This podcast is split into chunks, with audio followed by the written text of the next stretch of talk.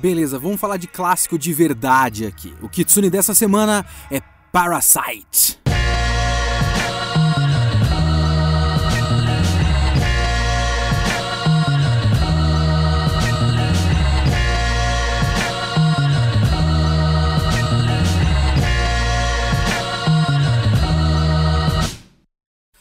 Eu sou o Leonardo Kitsune. O Kitsune da Semana é o meu podcast semanal para eu falar do que eu quiser, do jeito que eu quiser. A ideia é que toda semana tem uma review diferente sobre qualquer coisa que eu tenha assistido ou lido, que pode ser cinema, anime, mangá. Eu vi, eu li, eu quero falar, então é aqui que eu vou falar.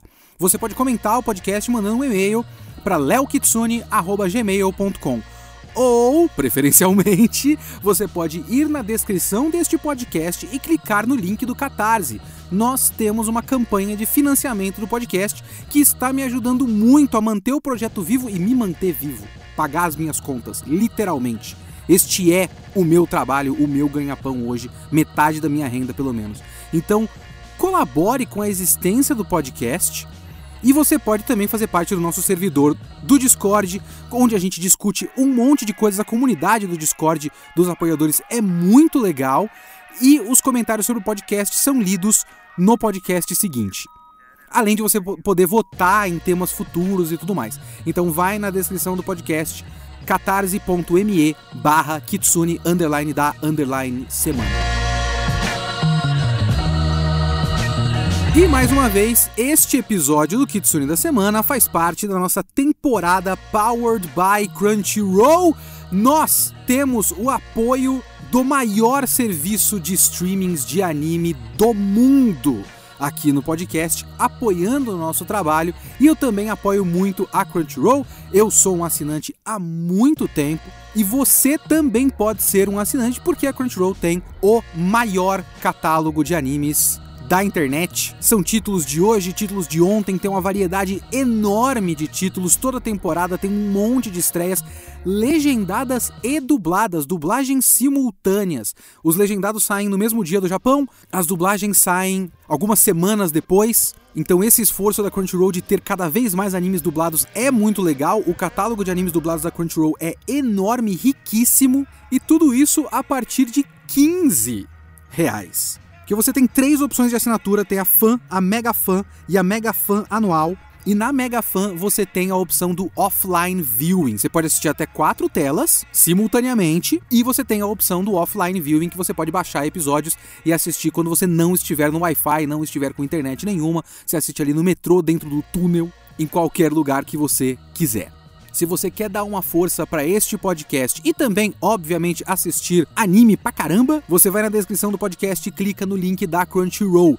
Pelo meu link, você vai assinar a Crunchyroll e vai ter acesso a todas essas opções que eu acabei de falar e também dar uma força aqui pro nosso projeto.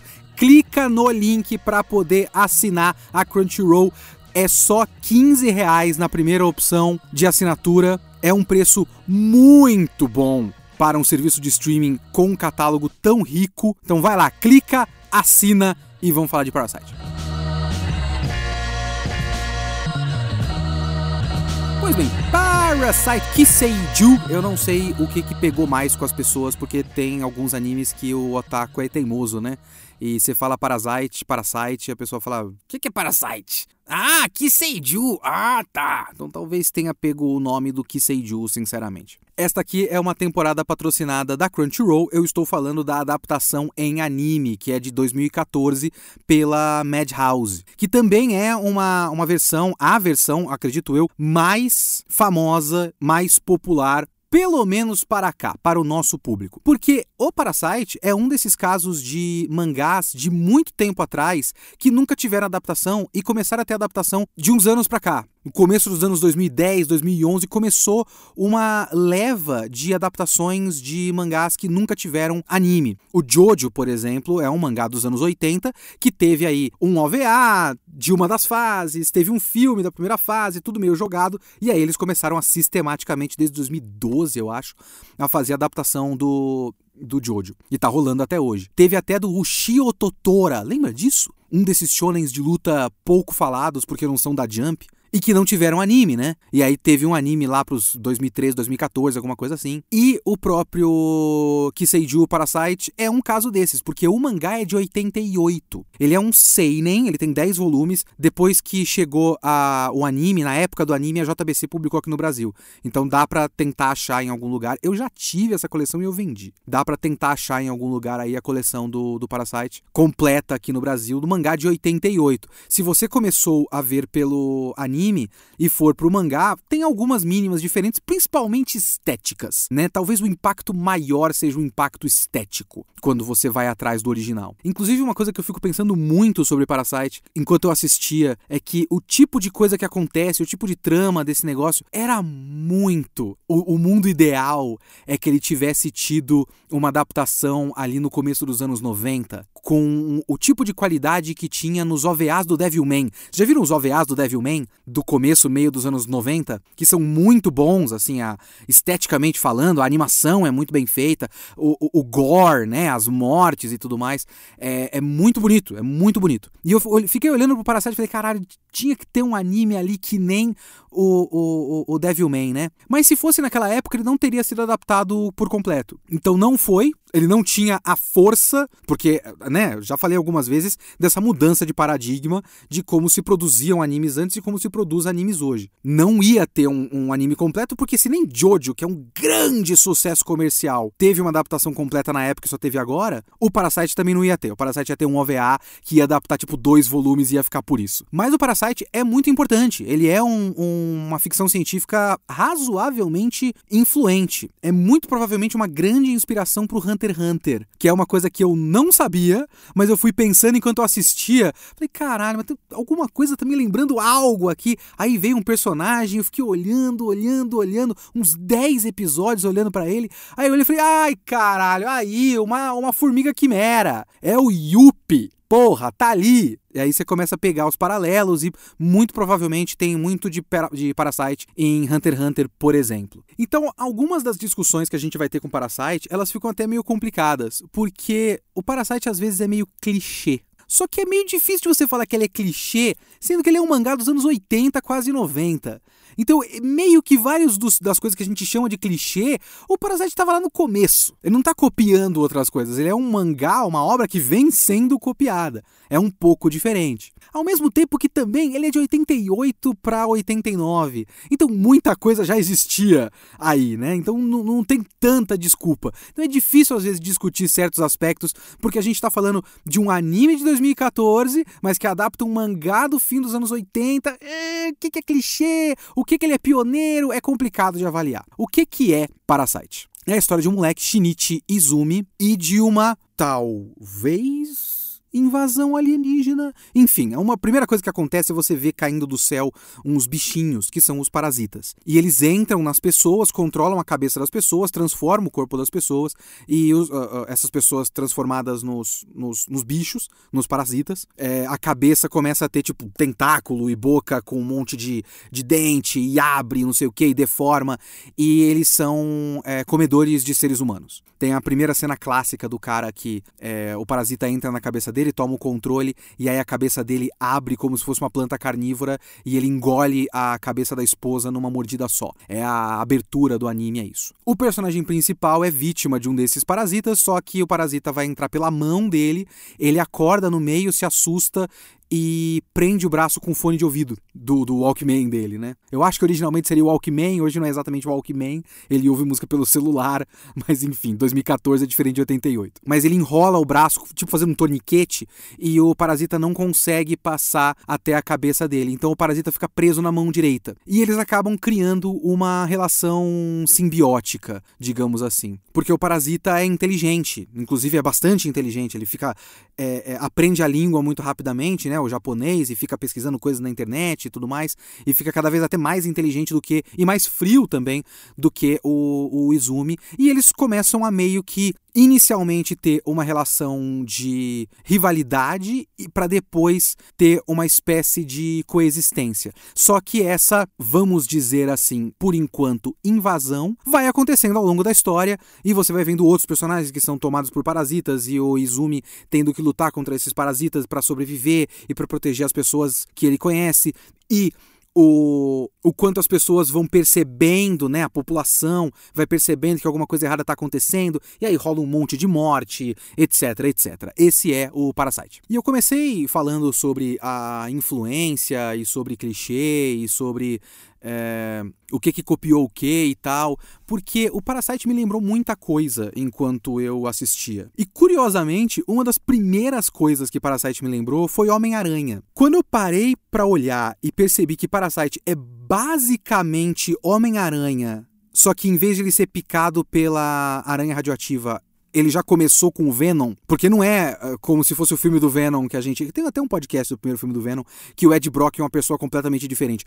O Izumi é muito Peter Parker, então é realmente o Peter Parker tendo que conviver com um, um Venom dentro dele. E todas essas discussões, até do, do arco do uniforme negro e tal, de ele mudar um pouco a personalidade dele. No caso do Peter Parker, ele fica um pouco mais violento, enquanto no caso do Izumi, ele vai sentindo que está perdendo a humanidade, perdendo um pouco dos sentimentos e ficando cada vez mais frio, como se ele fosse mais próximo do, do direita, né? Porque ele fica na mão direita, o parasita, e ele decide o nome. Ah, nome não é importante, me chama de direita porque eu tô na mão direita. O Mig. Então ele vai ficando cada vez mais parecido com, com o direita e fica pensando se, é, é, se ele tá mudando, se ele ainda é humano ou não. Então as discussões são diferentes, mas eu, eu fiquei olhando pro Parasite e pensando, cara, estruturalmente esse filme tá pronto para Hollywood. É só pegar esse mangá, esse anime, sabe? E você não precisa adaptar tanta coisa assim. Ele tem todo o arco, tipo, de, de o jovem ganhar superpoderes e ter que lidar com esses superpoderes e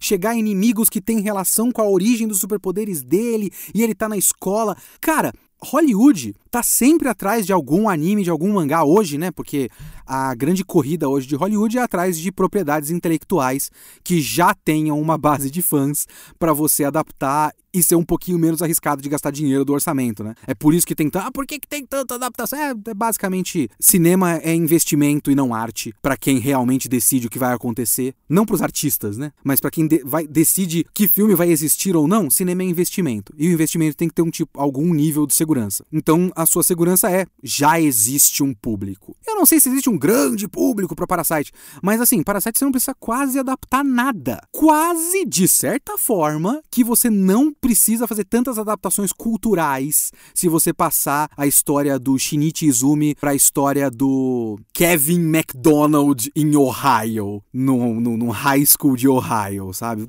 Mais ou menos dá para você fazer quase tudo do jeito que acontece no, no Parasite e, e, e vai, e vai. Porque a gente já viu isso. É Homem-Aranha. É o filme do Sam Raimi. Tá lá. Já teve o filme do Parasite. Só que não tão é, grotesco. E essa é uma das primeiras coisas que eu queria comentar com vocês. É a questão estrutural. Porque eu acho o Parasite bastante redondinho estruturalmente. Sabe? Parasite é um anime, assim, bastante satisfatório. É um bom anime. É um, é um Strong 7 to a Light 8. Se eu fosse o Fantano aqui classificando. Ele é um anime naquele nível. Tipo, dá pra você recomendar recomendar para quase qualquer pessoa. É bom, é bom, é isso. E ele é bom porque ele é sólido estruturalmente. A base dele é sólida estruturalmente. Até porque, no fim das contas, é uma história curta, né? É um mangá de 10 volumes. Esse é tipo o mundo ideal. Mangá de 10 volumes, adaptado para 24 episódios. Então não teve que correr com nada, tudo certinho. E ele ser curtinho faz com que ele seja bastante coeso também. É uma história com começo, meio e fim, com uma estrutura que, pelo menos a meu ver, é bem clássica de primeiro, segundo e terceiro ato, sabe? E aí, dentro de cada um dos arcos, tem meio que uma estrutura de primeiro, segundo e terceiro ato. Mas no todo da história, você tem um primeiro ato, digamos assim, que é o primeiro arco da história, que é quando chega o parasita e entra na mão do Izumi, e aí ele tem que enfrentar é, algumas situações complicadas ali, algumas lutas com alguns parasitas. Você tem um ponto de virada muito claro na história, que é quando realmente começa a história, que é o arco da mãe dele, da mãe do Izumi, que depois do arco da mãe do Izumi ele muda completamente. E esse processo da mudança dele é o, o fio condutor da história toda. E aí você tem um arco dele se acostumando com essa mudança, dele tentando entender essa mudança, e aí você entra realmente na perna final da história, que seria, digamos, um terceiro ato estendido ou algo próximo disso, que é quando envolve os parasitas que, que tomaram a prefeitura, né? Que conseguiram se eleger a prefeito e tem o segurança do parasita que é o vilão final. E você tem todo um arco final que envolve a polícia, que envolve política, que envolve de fato um enfrentamento da invasão dos parasitas. Paralelamente a esse processo de tentativa de descobrir a si mesmo do, do Izumi. Então ele é bem, bem certinho. E ele também é bastante variado. Eu acho que isso é uma grande é, qualidade do Parasite. Ele tem climas, né, atmosferas, espíritos bastante diferentes de um quadro, de um, de um arco para outro. Inclusive, por conta de ele ter essas mudanças de clima, é que me deu um, um, certo receio no meio do anime de ele se perder. E eu fiquei feliz que, na verdade, ele razoavelmente se recupera bem e termina numa nota alta, sabe? Mas no meiozinho eu fiquei um pouco preocupado. Porque o começo da história é um dos trechos mais interessantes que tem. Que é quando o Izumi tem, tem que lidar com o fato de que a mão dele foi tomada pelo parasita, ele tem que tentar entender essa situação. E esse começo é aquele começo, até mais uma vez, típico de história de super-herói, em um certo espírito, que é o cara com os poderes e lidando com problemas decorrentes disso. Tendo que continuar na escola, tentando esconder esses poderes dos outros, e sendo atacado por inimigos. Os inimigos vão até a escola, tem uma luta na escola e tudo mais. E essa parte é legal porque é um cara tendo que resolver treta, tendo que resolver pepino. Tipo, porra, deu merda. Várias vezes vai dando merda. Então ele tá sempre numa situação de desvantagem e sempre tem que lidar com isso de maneira mais ou menos discreta e ainda sem saber lidar com as coisas. Com muito medo. Ele tem muito medo de tudo porque a mão direita dele tem muitos poderes ele não. Ele é um moleque fracote, ele é um moleque de óculos franzino e tal. Então, é, nem é tipo quando o Peter Parker ganha poderes e fica fortinho, sabe? Isso vem depois. Nessa parte, ele ainda é um moleque franzino que a mão direita dele é assassina. Então, ele não consegue se dar bem com o direita, ele tem medo de tudo e as situações são todas muito complicadas e muito mais complicadas do que ele conseguiria lidar. E aí a gente tem o ponto de virada. Esse ponto de virada me pegou de surpresa, de verdade. Porque eu vou ter que começar a entrar em spoiler aqui. Ah, spoiler! Spoiler. Mas esse é spoiler tipo do episódio 7 de 24, alguma coisa assim. Porque o anime e o mangá original, suponho eu, porque eu não li o mangá original, eu tinha a coleção e eu vendi sem ler.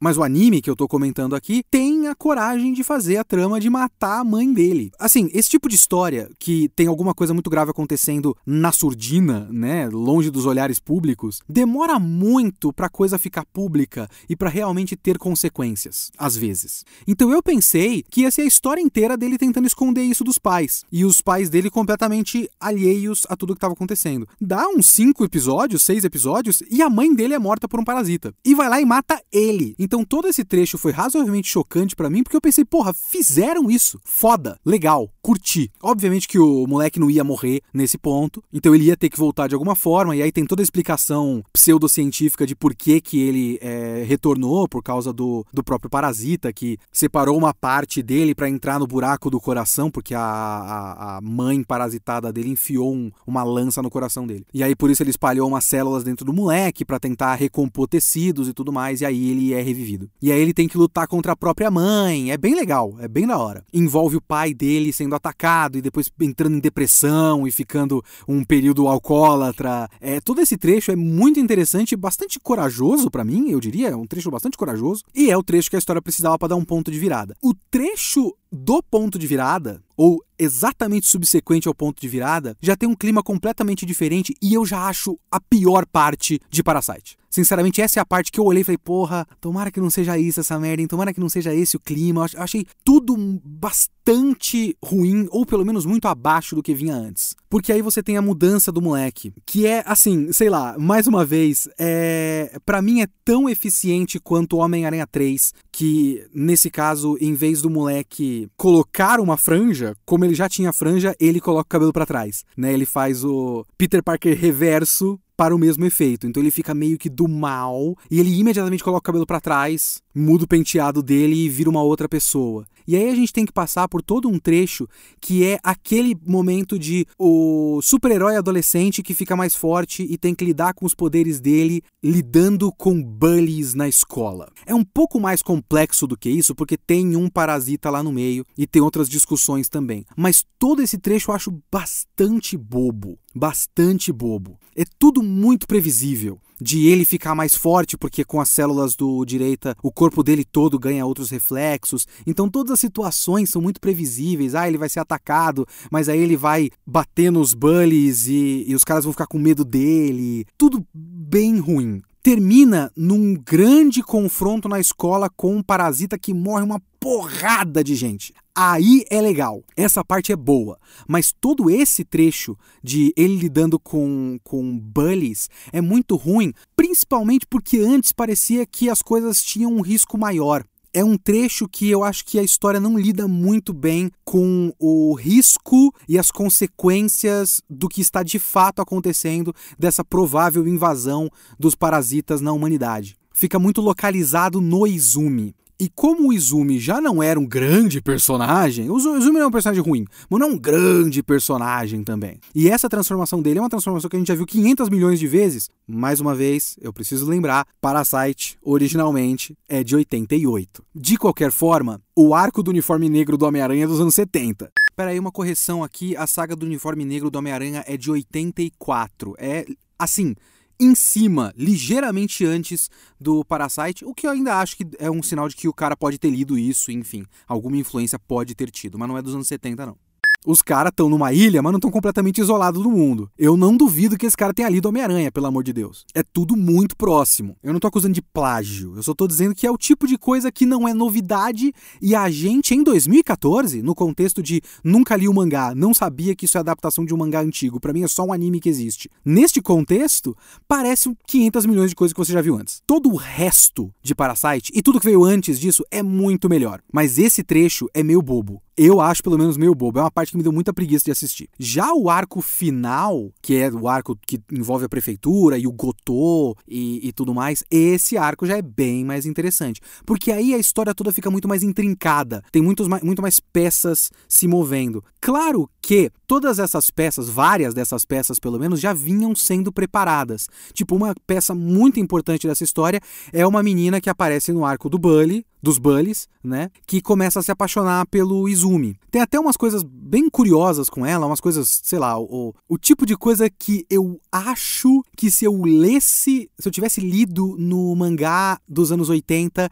teria ficado aquela coisa meio cafona anos 80 e eu entenderia, ia ser legal, mas no anime de 2014 parece só meio fora de tom e esquisito, que é o fato de ela ser apaixonada por ele, e é muito provável, e eu já vou chegar em coisas relativas a isso, a história não explica exatamente dessa maneira, mas você pode interpretar dessa maneira, fica aberta a interpretação, fica mais ou menos claro que ela desenvolveu um poder de detectar os sinais dos parasitas e ela sentia isso com o Izumi. Quando ela começou a sentir esses sinais e ela não estava ligado que existe parasita, que existiam outros caras que estavam emitindo esse sinal também, que tinham parasitas e monstros dentro deles e tudo mais, só que uma menina adolescente que olha um moleque bonitão, porque naquele ponto ele já tá bonitão, né? Um moleque bonitão e ela chega perto dele e sente um bagulho, lógico que ela vai apaixonar por ele. Então isso é até interessante. É, leva a uma série de coisinhas, porque tem que lidar com a namoradinha do Izumi, com o ciúme dessa menina, e o Izumi afastando a namoradinha e tudo mais. Então tem toda a subtrama da namoradinha, do vai e volta da namoradinha, que vai sendo tematicamente interessante, mas não é a parte mais divertida de se assistir. Mas aí envolve ciúme, triângulo amoroso e tudo mais. Então essa parte é meio boba. Mas essa parte de ela se apaixonar por uma coisa que ela não está entendendo, ela literalmente não está entendendo os sinais do jeito certo, eu acho legal. Só que aí isso vai para ela tendo sonhos com ele, como se ele fosse um cavaleiro, do cavalo branco. E é muito cafona. E é aquele tipo de cafona que eu acho que funcionava mais nos anos 80. Em outro contexto, fala, porra, legal, esses, essa, essas coisas dessa época realmente faziam umas coisas idiota, né? E aí nesse anime com tudo tão chapado, porque esteticamente o anime do Parasite não é a melhor coisa do mundo, você olha e fala, porra, bagulho meio fora de lugar, né? Eu acho que eu devia achar engraçado, eu, acho, eu sei que eles estão fazendo uma piada, mas ah, não chegou lá. Mas enfim, essa menina, ela é bem importante em todo esse trecho da prefeitura e tudo mais, e ela vem sendo preparada desde o negócio do, do arco dos Bullies. Uns policiais que são muito importantes na operação policial contra os parasitas já tinham aparecido antes também. Então coisas vão sendo construídas principalmente a professora dele, porque ele tem um embate com um parasita na primeira parte da história, e esse parasita é associado com uma professora que lá atrás ela já aparece e fala eu e o A, porque o outro parasita não quis dar nome para si mesmo, fala, me chama de A, foda-se. Primeira letra do alfabeto, tanto faz. Tipo, eu e o A nós experimentamos sexo para ver como é que é, e eu estou grávida e o bebê é humano. E isso era uma coisa que já, já tinha sido mostrado lá no começo.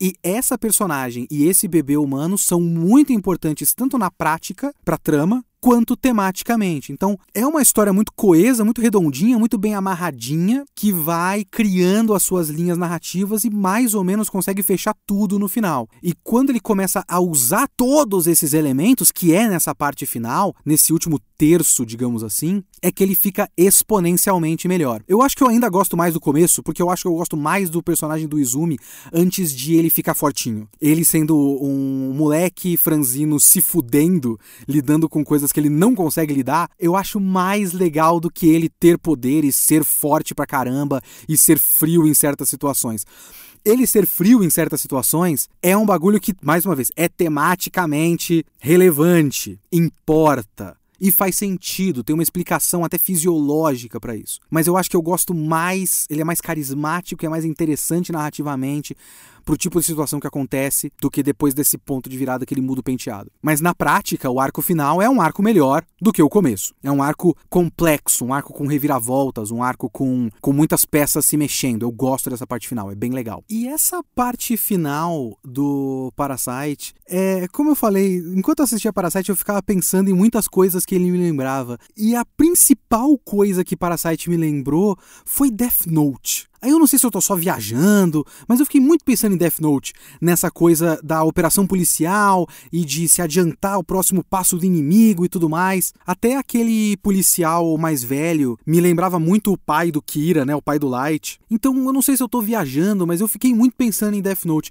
E essa lembrança do Death Note me fez pensar em duas coisas. A primeira delas é que eu fiquei realmente, como eu, sen eu senti que eles têm certas semelhanças, eu fiquei pensando pensando, não ia ser legal se Parasite substituísse o Death Note no nosso, no nosso panorama cultural otaku? Se todo mundo que vai recomendar o Death Note, em vez de recomendar o Death Note, recomendasse Parasite, ia ser muito legal, não ia? Não vai acontecer. Não vai acontecer porque o Death Note fez um impacto muito maior do que o Parasite, para o bem ou para o mal. É, o Parasite não tem várias das armas do Death Note, principalmente do anime, porque o Death Note ele é muito forte esteticamente. Parasite tem a força do seu conceito, assim como Death Note tem.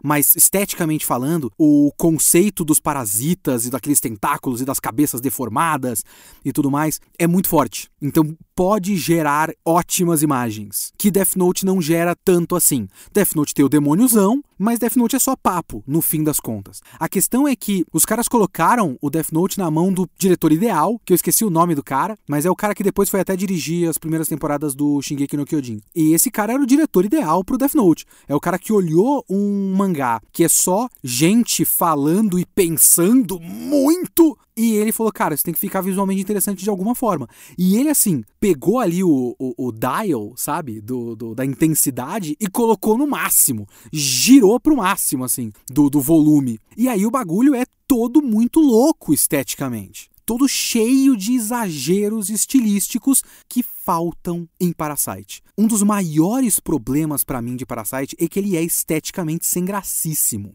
Ele tem alguns momentos de boa direção. O primeiro episódio em especial é muito bem dirigido. Ele tem uma boa animação e tudo mais, e ele tem até uma boa edição. Eu gosto de como ele começa com aquela cena icônica daquele parasita e depois corta pro Izumi tomando café da manhã normal com a família dele. E depois ele volta pro flashback pra gente entender umas referências. Que eles falam, ah, como é que tá aquela cobra lá, hein? Ah, que você amarrou o braço, né? E eles estão só meio que tirando o sarro, de certa forma, do Izumi. E a gente volta e vê o que, que é a tal da cobra, porque ele achou que era uma cobra, que ele tava com sono. E ele amarrando o braço com o fone de ouvido. Então o primeiro episódio é bastante bem dirigido e bem editado. E eu gosto como ele consegue equilibrar, ao longo do anime todo, ele consegue equilibrar um bom senso de humor com alguma, alguma coisa de, de terror ali, principalmente nos trechos em que o direita ainda não é um aliado de verdade e que você fica com um certo medo. Dá para você sentir medo porque ele, ele intimida o Izumi. Fala tipo, eu, eu posso te matar a qualquer momento. Não é para você. Se você tentar me arrancar do seu braço para você não ficar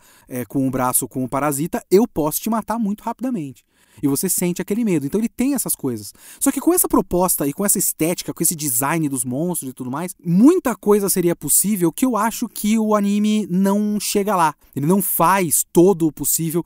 Tipo, ele é um anime gore, no fim das contas, só que ele é tão esteticamente chapado, plano, sem graça, que o gore para mim não tem impacto nenhum. Tem muita morte. Ao longo do anime tem muita morte, muita decepção, muito corredor forrado de cadáver e sangue até o teto. Mas nunca pelo menos para mim, tem todo o impacto que podia ter. É muito clean, muito limpo. Ele é, inclusive, um anime da Madhouse que substituiu Hunter x Hunter na grade horária na televisão japonesa depois do fim do Hunter x Hunter de 2011, que é o anime é de 2014. Então Hunter x Hunter durou aí uns anos, né? Quando acabou o Hunter x Hunter, se eu não me engano, pelo que eu dei uma pesquisada, logo depois veio o Parasite do mesmo estúdio. E as mesmas críticas que eu tenho ao, ao, ao Hunter x Hunter de, de 2011, eu tenho a esse Parasite. Eu acho ele muito básico sabe? Escolha de cores, design de personagem, escolhas de direção, iluminação, fotografia. É tudo muito básico. Então, por mais que eu preferisse que as pessoas recomendassem Parasite em vez de Death Note para as pessoas,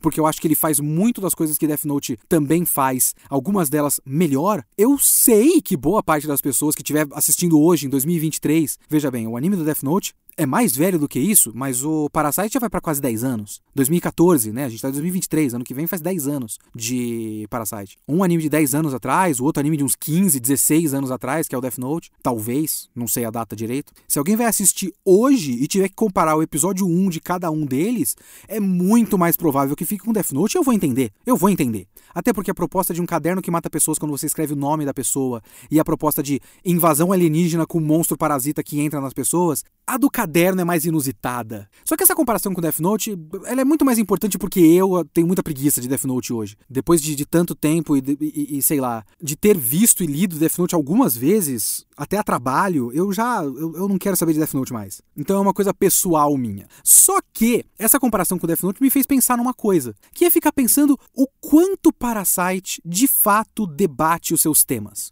Porque essa é uma coisa que eu tenho com Death Note. Death Note eu acho que balança uma, uma chave como se fosse uma criança e você tá balançando a chave para distrair a criança com uma coisa brilhante balançando na frente dela. Balança uma chave na sua frente dizendo: Ó, oh, é uma discussão sobre justiça. E não é isso. Ela é uma corrida de gato e rato entre dois personagens que são gênios. E o, e o mangá e o anime gostam muito dessa disputa. Ela é sobre a disputa e não sobre justiça. E o Parasite tem um pouquinho mais de discussão dos seus temas. As discussões dos temas de Parasite por um bom tempo na história, eu considero ela, elas meio rasas. Porque elas são muito do que a gente já viu por aí várias vezes. Eu até comentei no episódio passado do podcast sobre Elfenlied que o Elfenlied tem aquele tema muito básico de, na verdade, as pessoas é que são os monstros. E o Parasite tem um pouco disso sim. Ele tem um pouco dessa coisa do, na verdade, os parasitas são os seres humanos. Ah! Só que ao longo da história eu acho que ele vai aprofundando um tanto essa discussão. Porque existe um. Eu nem sei se eu posso dizer de subtexto, mas tem uma parte dessa discussão que é uma discussão ambiental. É razoavelmente importante a parte da discussão ambiental em Parasite.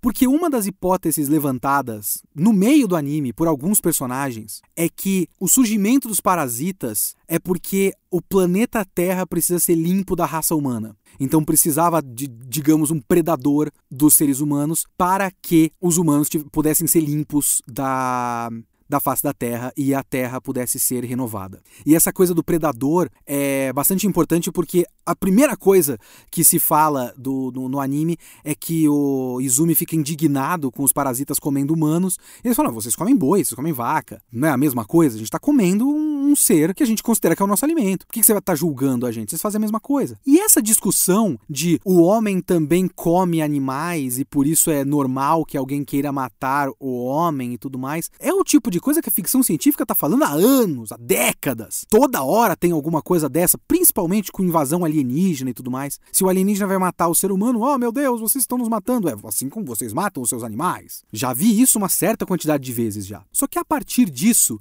a gente começa uma discussão de os parasitas se perguntando para que eles existem. Ou melhor, alguns parasitas se perguntando para que eles existem, por que eles surgiram, qual é o propósito da vida deles.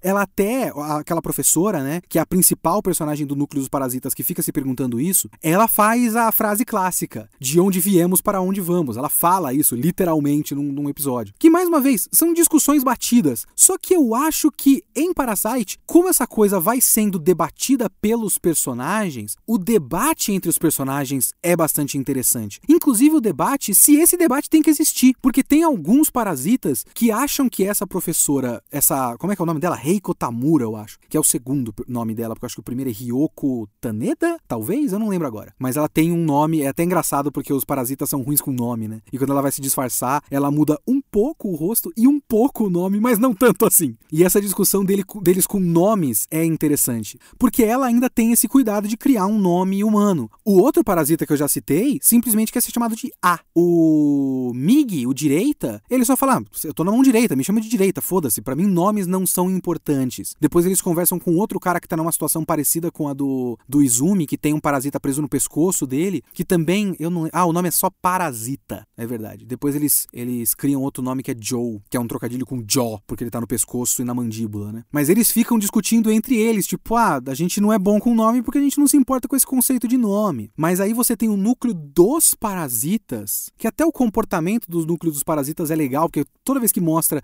eles conversando, eles não têm aquelas é, regras sociais nossas. Então eles não estão necessariamente olhando uns, uns para os outros, né? Você tem uns caras virado para a parede, sentado, porque o que importa é passar a informação. Então eles estão só sentados juntos no mesmo espaço falando, mas eles não estão tipo se expressando com a face ou olhando nos olhos, fazendo contato é, é, visual e tudo mais, porque eles não precisam dessas regras. E eles ficam alguns se perguntando, dizendo que ah, o nosso propósito é, é, é limpar a Terra porque os humanos poluírem o, poluíram o planeta inteiro e tudo mais. Tem outros que simplesmente não querem discutir e acham que é uma bobagem. E nisso também acaba surgindo uma discussão de o que é ser humano, que é mais uma dessas discussões que a, a, ficção científica faz o tempo todo. Quando é alguma coisa tecnológica, você tem algo tipo Ghost in the Shell, que tem as discussões sobre o que é vida e o que é estar vivo, e a Makoto, Motoko,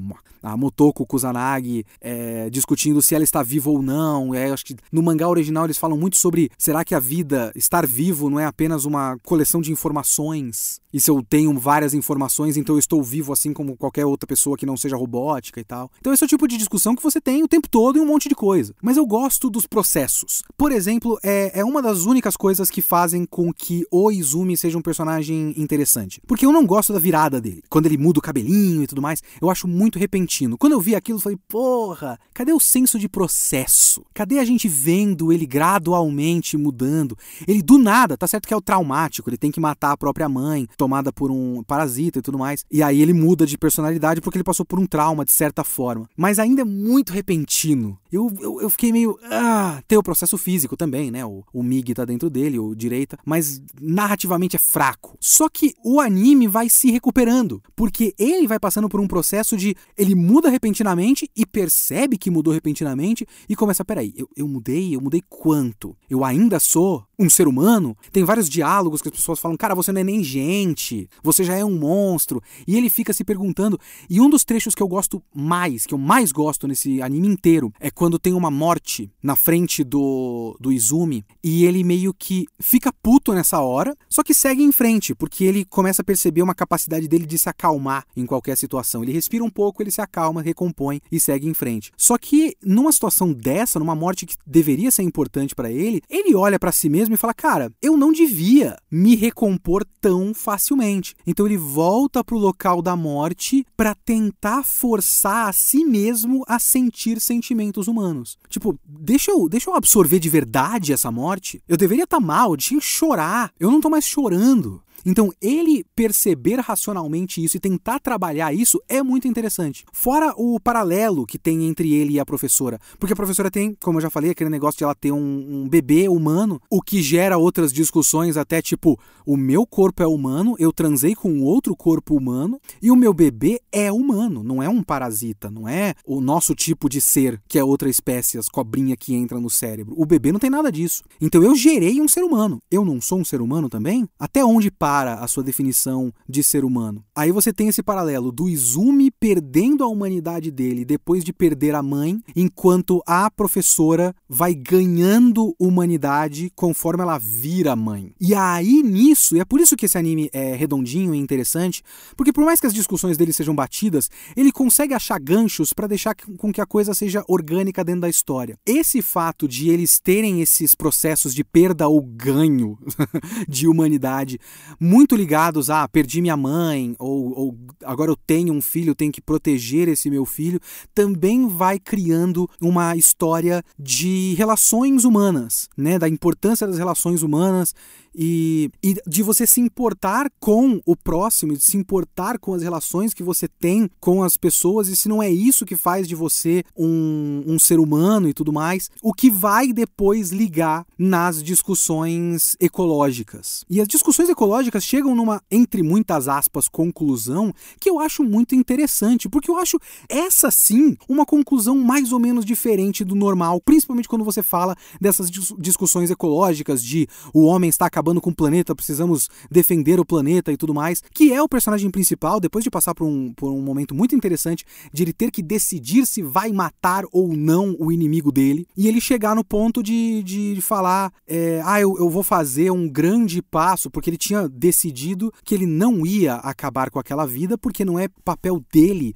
decidir se aquela, se aquela forma de vida é prejudicial ou não ao homem. Só que isso é tipo um, um, um gesto grandioso considerando toda a humanidade. Mas quem é ele na, no raciocínio dele, né? Quem é ele para ter um, uma grande conclusão sobre toda a humanidade? O máximo que ele pode fazer é proteger o mundo à volta dele, as pessoas à volta dele. E se ele deixar aquilo ali vivo, ele não tem como medir as consequências disso mais para frente. Então ele acaba tendo uma conclusão mais ou menos é, humanocêntrica, digamos assim, até chegando na conclusão de qualquer esforço ecológico da nossa parte acaba sendo um esforço para que a natureza não mude ao ponto de a humanidade não suportar. Então a gente já toma as nossas decisões a partir de um ponto de vista humanocêntrico. Então o que eu tenho que fazer é proteger as pessoas à minha volta, que é o máximo que eu posso fazer porque eu sou um só. É a conclusão que eu chegaria? Não. Eu concordo com essa conclusão? Não. No grande esquema das coisas, eu não acho que é assim que a gente tem que pensar. Só que eu acho que isso é interessante para Parasite, porque o que a gente tem em Parasite não é conclusão nenhuma. A obra em si não conclui nada. Uma das coisas que eu mais gosto em Parasite, um dos elementos que eu mais gosto em Parasite,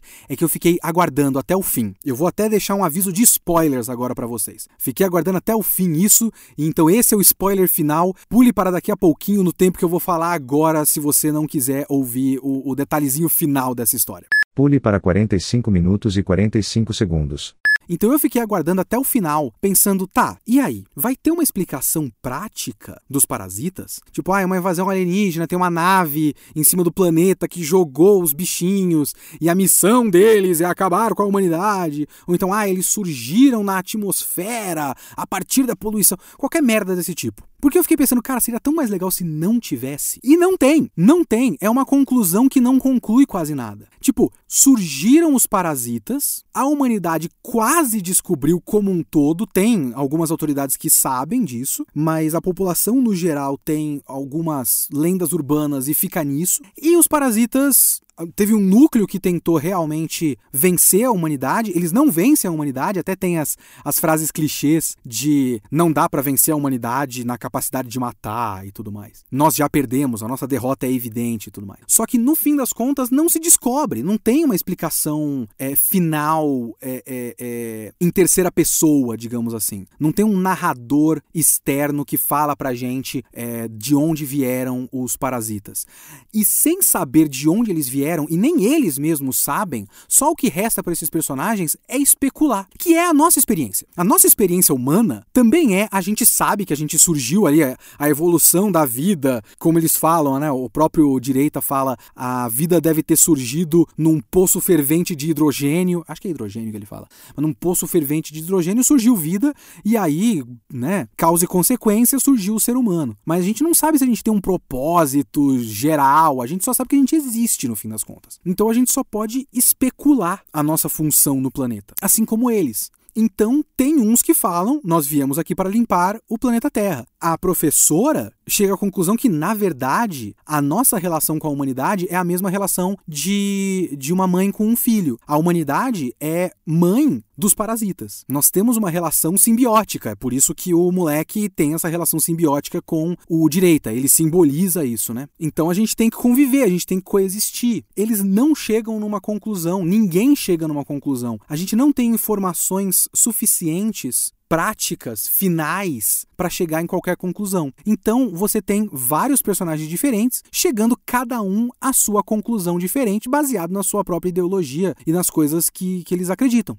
E eu acho isso muito interessante. Eu acho isso muito legal. A conclusão do personagem principal não é a minha. Não é o que eu acho que é o melhor para o planeta. Mas é uma conclusão interessante. Uma conclusão que faz sentido de acordo com as experiências que ele viveu. Então, cara, no fim, eu recomendaria o Parasite para qualquer um é, como eu já falei, um Strong 7 to a Light 8, sabe? É, ele é bastante satisfatório, bastante razoável, bastante bom, eficiente. Um bom anime, um bom anime, anime anime, sabe? Eu queria que ele fosse mais esteticamente interessante. Por isso que eu falei que é um pecado que a gente não tem uma versão de Parasite com a estética dos ovas do Devilman dos anos 90. Ia ser tão mais bonito. Não, a gente tem um anime genérico de 2015, 2014. Mas tá bom.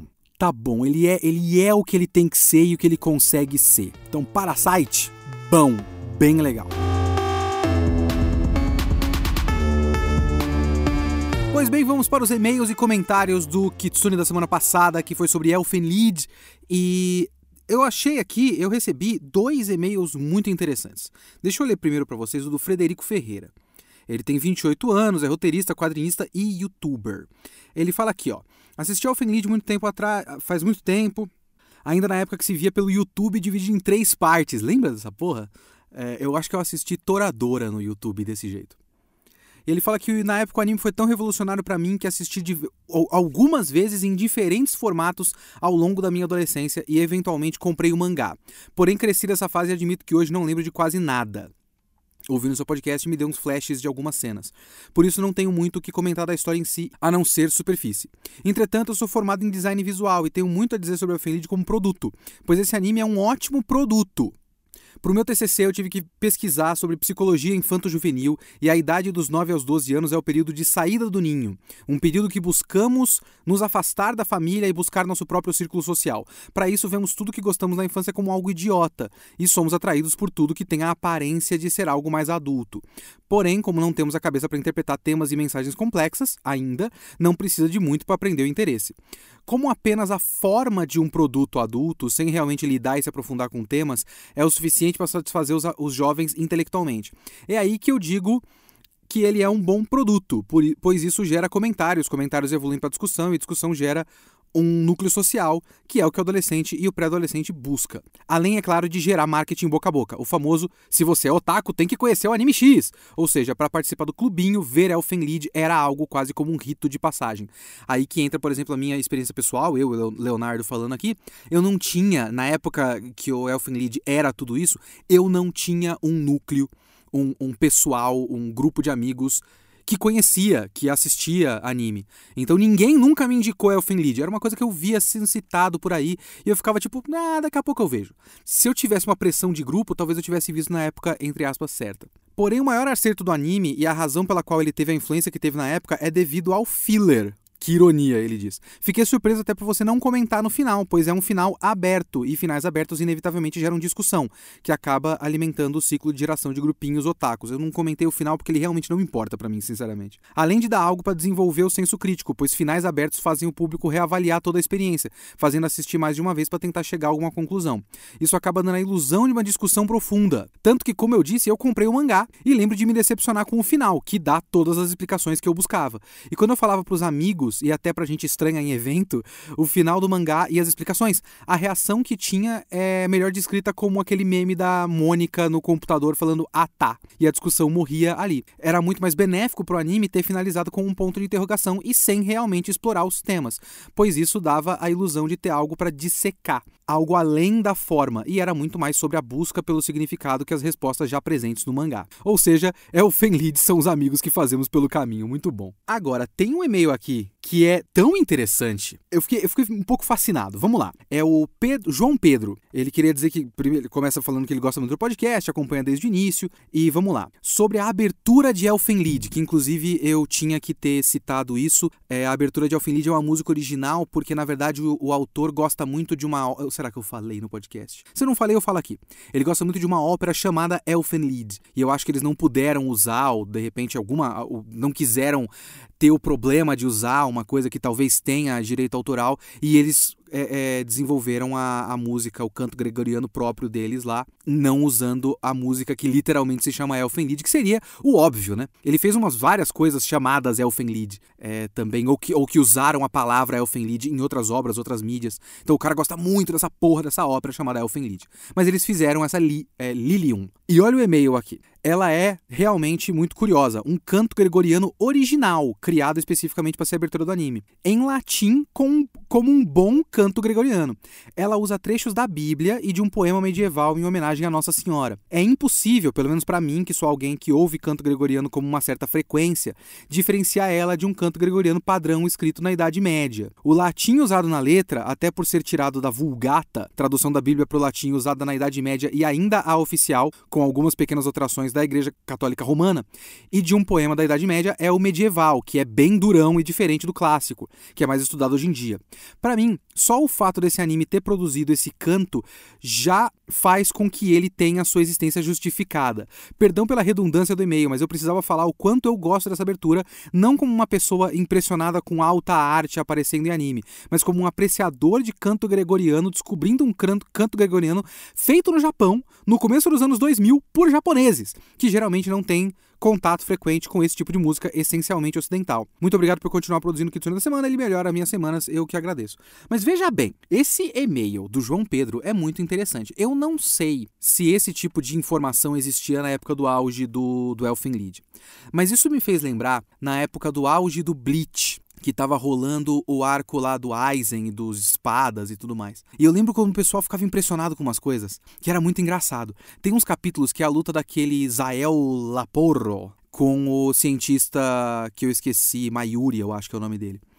E em dois capítulos daquele negócio, um deles abre com o vilão desenhado com uma imagem próxima de Jesus e o outro abre com o herói, né, o Shinigami, desenhado com uma imagem próxima de, de Diabo, Bafomé, é, é, Satã, etc, etc. E todo mundo ficava, nossa, olha só essas referências bíblicas e como ele inverteu e porque não sei o que. E quando você vai ver realmente o que está acontecendo no capítulo, na história, essas imagens de abertura de capítulo não têm absolutamente nenhum significado. Você pode inferir um monte de coisa a partir disso, inclusive parecido com o e-mail do Fred que eu li antes. Você pode inferir coisas a partir disso. E o fato de ser uma referência de algo que não tem nada a ver com anime, mangá, uma coisa meio elevada, uma coisa meio, é, nossa, referência bíblica e tal, faz parecer que tem alguma coisa lá. E todo mundo ficava muito impressionado. E eu olhava e falava, cara, mas essa simbologia Deus-Diabo não tem absolutamente nenhuma relevância prática pro resto do mangá. Mas o pessoal ficava impressionado. Então eu, eu, eu li esse e-mail e eu fiquei pensando, Se alguém leu esse tipo de informação lá na época, já, já estava, assim, impressionável com o, o, a apresentação do anime, como o próprio Fred falou antes, que parece adulto e tudo mais. Aí vê essa informação e fala: caralho, é um canto gregoriano que tem referência bíblica e poema medieval. E porra, os caras fizeram e tá certinho, meu baita música, latim tá correto, latim medieval, que não é o latim clássico, porra, que caralho, não sei o que. Faz parecer que é muito mais do que é. E no fim das contas, isso é só uma uma prova de que quem foi responsável por criar a abertura desse anime fez um belíssimo trabalho na criação de um canto gregoriano original. E não muito mais do que isso, né? Então, muito obrigado pelo e-mail, porque eu tô, eu tô só imaginando as discussões na época. Tipo, ah, caralho, como é foda referência de não sei o que, trecho da Bíblia! Só, só enriqueceu ainda mais a minha impressão de como foi o impacto de Elfenlied na época.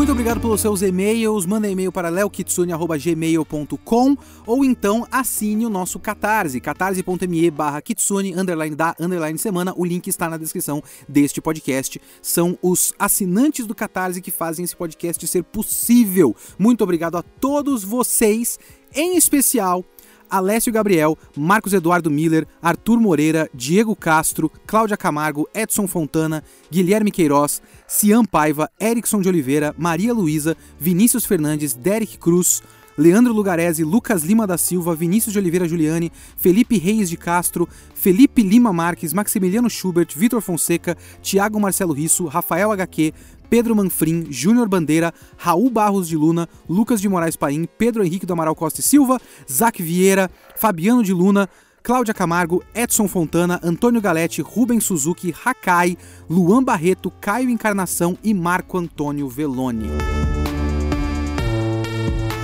Esse foi o Kitsune dessa semana. O Kitsune da próxima semana eu ainda tenho que decidir.